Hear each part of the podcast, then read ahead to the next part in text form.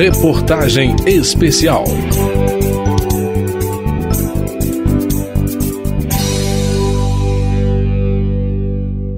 Essencial para a sobrevivência humana, a alimentação também é afeto, é sociabilidade, uma forma de os seres humanos interagirem na sociedade, se sentirem pertencentes a um grupo. Mas a relação entre as pessoas e a comida muitas vezes não é uma relação saudável. Nesta reportagem especial em três capítulos, eu, Paula Moraes, vou discutir essa relação, alguns transtornos alimentares e suas consequências para a saúde jujuba, bananada, pipoca, cocada, queijadinha, sorvete, chiclete, sanduíche, chocolate. Arroz com feijão, bife e batata frita, o típico prato do brasileiro. Ou para um almoço mais leve, legumes no lugar das fritas. Um barzinho com os amigos e junto às bebidas, os famosos petiscos de boteco. Jantares de comemoração, um aniversário, uma promoção, bodas de casamento.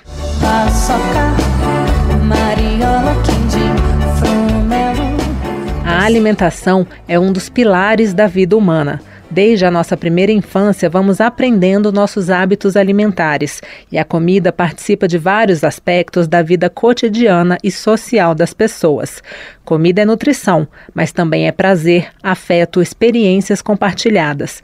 A alimentação permeia toda a sociedade, como explica o antropólogo especializado no tema Marlon Henrique Costa de Castro, pesquisador do Grupo de Estudos em Consumo, Cultura e Alimentação da Universidade Federal de Goiás. A alimentação ela está dentro e permeando toda a sociedade, né? Desde da religião, até a estrutura da sociedade, até como essa, essa sociedade vai se manter, o que ela vai conseguir produzir. E o que ela vai conseguir produzir vai estar relacionado, por exemplo, ao local geográfico que ela ocupa. Marlon Castro explica também que o ato da alimentação é um processo de educação informal aprendido a partir da sociabilidade. Ele comenta o poder que a comida tem de representar determinados grupos sociais. E aí, por exemplo, aqui em Goiás, eu falo de Goiânia, a gente tem essa familiaridade muito com o milho. A gente consome muito milho, a gente consome muito pequi, a gente consome, por exemplo, castanha de baru, que é uma coisa que a gente não encontra em todo lugar, e esses, outros frutos do cerrado, né? Então, esses alimentos, no nosso imaginário, possuem e ocupam um lugar simbólico de pertencimento e de afetividade, consequentemente.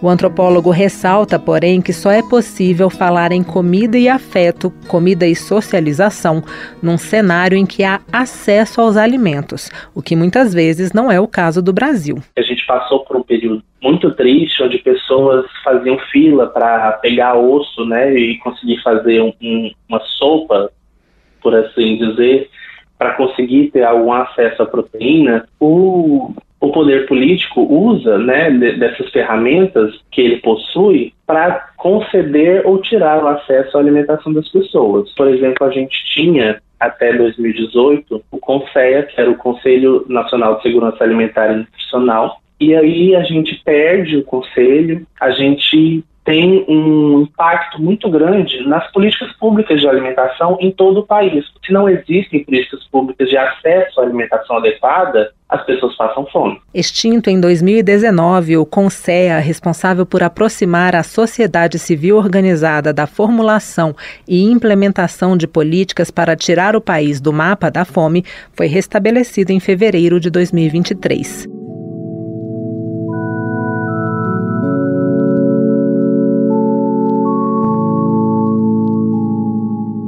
Se por um lado a fome é um grave problema a ser enfrentado no país, por outro, os brasileiros de modo geral vêm tendo uma relação cada vez mais disfuncional com a comida o acesso facilitado a alimentos ultraprocessados, que contêm, em geral, uma densidade calórica elevada e uma capacidade de provocar saciedade baixa, fazendo com que o consumo seja maior que o adequado, é um dos fatores dessa mudança gradual na relação que temos com a comida.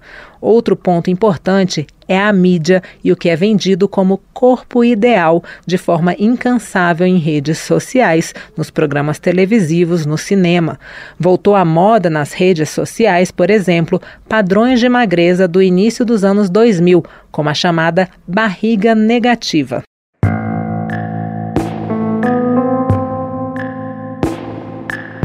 Dani Rudes, influenciadora digital com mais de 200 mil seguidores no Instagram, é especialista em moda e mercado plus size, voltado para pessoas com corpos diferentes do padrão de magreza.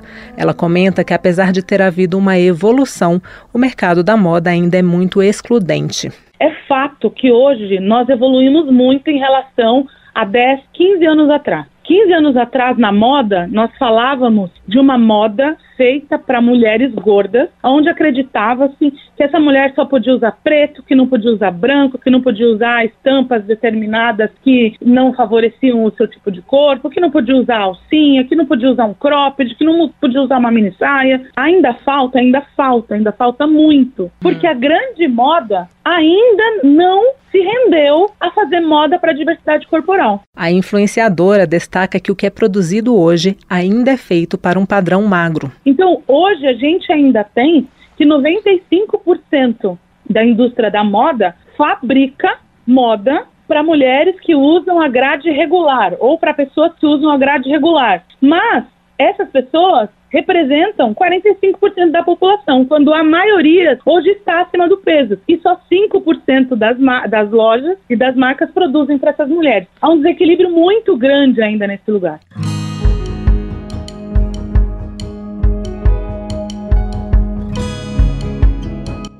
Houve também o efeito pandemia. Um estudo da revista Pediatrics revelou que a hospitalização de adolescentes por transtornos alimentares no primeiro ano da pandemia de Covid-19 mais que dobrou em comparação aos três anos anteriores.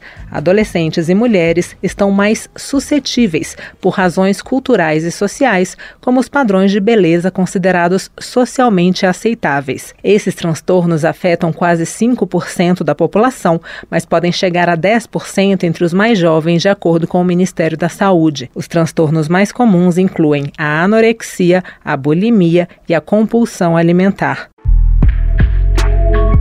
Conforme explica a psicóloga Fabiola Luciano, especialista em terapia cognitiva comportamental pela Universidade de São Paulo, na anorexia, a pessoa tem uma preocupação excessiva com o peso corporal, muitas vezes associada a uma distorção de imagem, e ela então inicia práticas de restrição severas.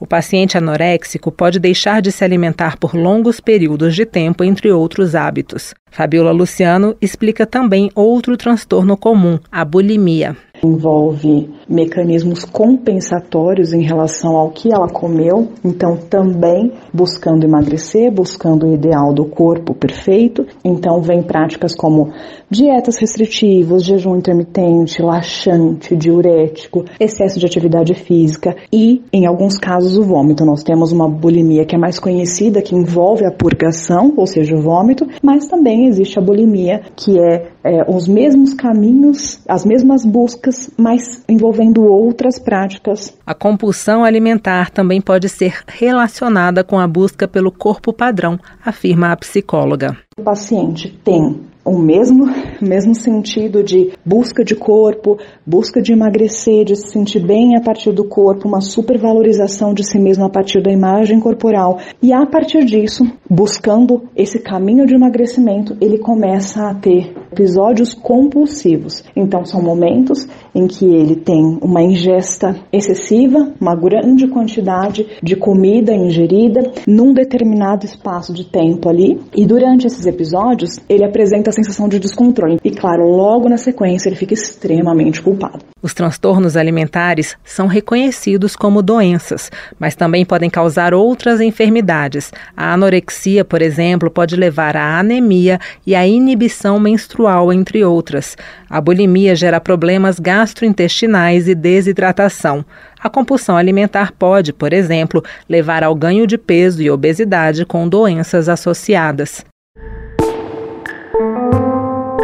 No segundo capítulo dessa reportagem especial, eu, Paula Moraes, vou falar um pouco mais sobre a anorexia e a bulimia. Não perca!